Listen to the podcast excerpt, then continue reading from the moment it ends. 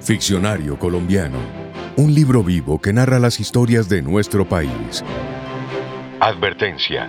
Todo lo que se va a contar a continuación es producto de la imaginación del guionista, basado en las historias que compartieron los oyentes para construir el ficcionario colombiano. Capítulo 2. Posta Corriente. Cuando estaba en el colegio, en cuarto de primaria, nos llevaron una vez al zoológico de Santa Cruz, en Cundinamarca. El viaje fue emocionante por todo lo que significaba irnos un día entero de Bogotá, sin papás, sin salones, sin uniformes, sin tener que hacer fila en el patio central para cantar el himno nacional y rezar el Padre Nuestro. Del recorrido hasta allá me acuerdo de la euforia de todos en el bus, de las risas desquiciadas por cualquier cosa que pasaba, de que nos pegábamos a las ventanas para saludar a los pasajeros de otros carros, de que pusieron una emisora de rock hasta que se fue la señal saliendo de Bogotá. Y entonces seguimos cantando las canciones que nos habíamos a grito herido. Ahora que lo recuerdo, fue un viaje desquiciado. Me compadezco de mi profesora de ese entonces. Se llamaba Mónica y fue mi profesora favorita de toda la primaria. Cuando llegamos al zoológico, nos organizaron en fila y la profesora Mónica, junto al guía que nos asignaron, nos llevó a cada uno de los hábitats. El guía nos contaba qué animal había, de dónde venía, cuáles eran sus características y por qué era importante preservarlo. Mientras él hablaba, todos nos amontonábamos para intentar verlo entre las matas y piedras con que estaban acondicionados todos los espacios. Algunos fueron más fáciles de ver, como el bisonte y el hipopótamo, pero los más emocionantes el tigre, el jaguar, el león y el oso estaban escondidos entre las rocas.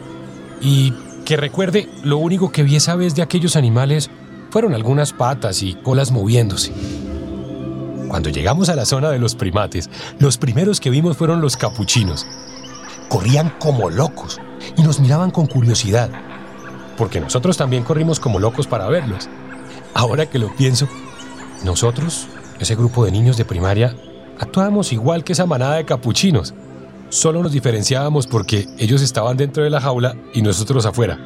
En que ellos no tenían ropa y zapatos y nosotros sí. en ese momento, el guía dijo una frase que nunca se me olvidó. Los capuchinos más jóvenes juegan para aprender a vivir.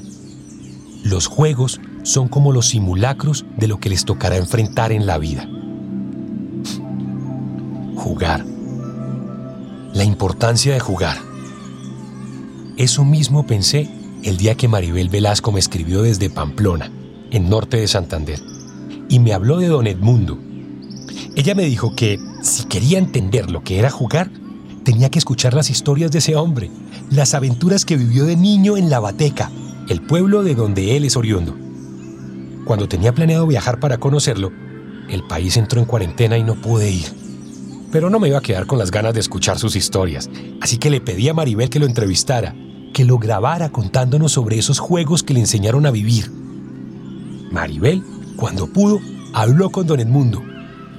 Esta es su historia sobre los postacorrientes.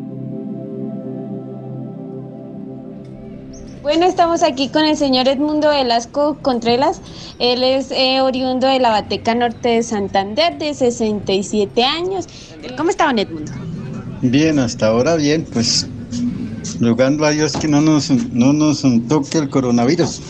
No, pues como yo soy nacido en el campo y, a la ciudad nos llevaban, era por ahí cada 15 días, cada mes pues cuando llegábamos al, pueblo, cuando llegó la electricidad a nivel departamental, veía uno que los muchachitos pequeños de la misma edad de uno se colgaban del posta con tal de pegarle corriente a todo el que iba pasando.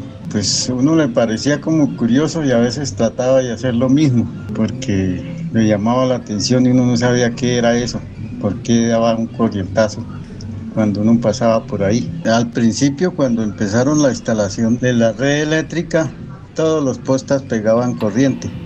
Uno los tocaba y pues al que, el que tocaba primero no, no le daba tan duro, ya el segundo, el tercero, que se unían las manos entre más lejos, daba más duro.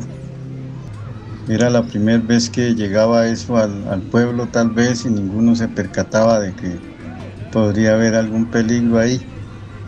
No había ninguna vigilancia, por eso era que los muchachitos pequeños de 7, 8 años se, se, pegaban de los postas para molestar a los que iban pasando con un corrientazo. Pues a veces los adultos también les parecía como curioso y, y se alejaban un poco y a veces trataban de hacer lo mismo los adultos también, mm. porque no entendían era, qué era eso.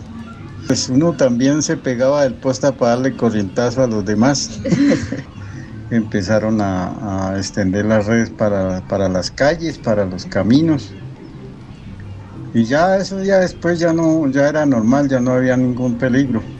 Pero siempre duró un tiempo largo eso.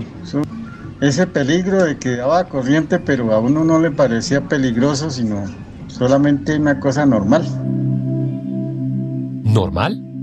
Don Edmundo, ¿eso le parece normal? Bueno, puede que sí. Los niños son aventureros, temerarios. Todavía tienen en el corazón esa fuerza de sentirse invencibles.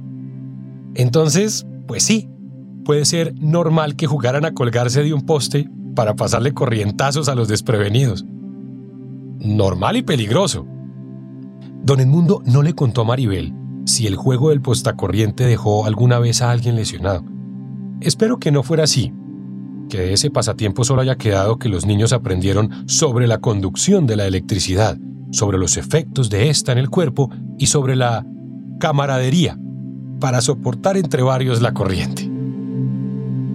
Era un juego, solo un juego que nos muestra que los niños son exploradores por naturaleza.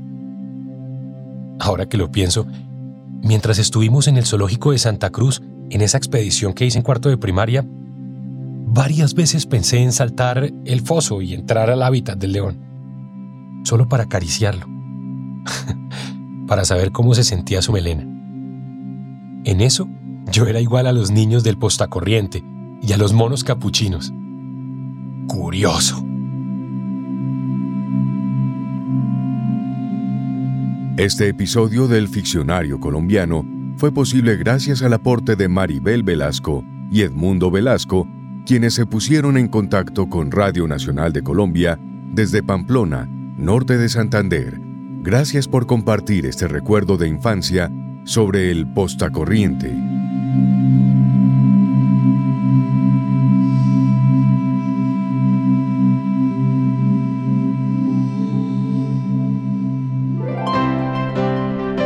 Ficcionario colombiano es un contenido especial de Eduardo Otálora Marulanda para Radio Nacional de Colombia.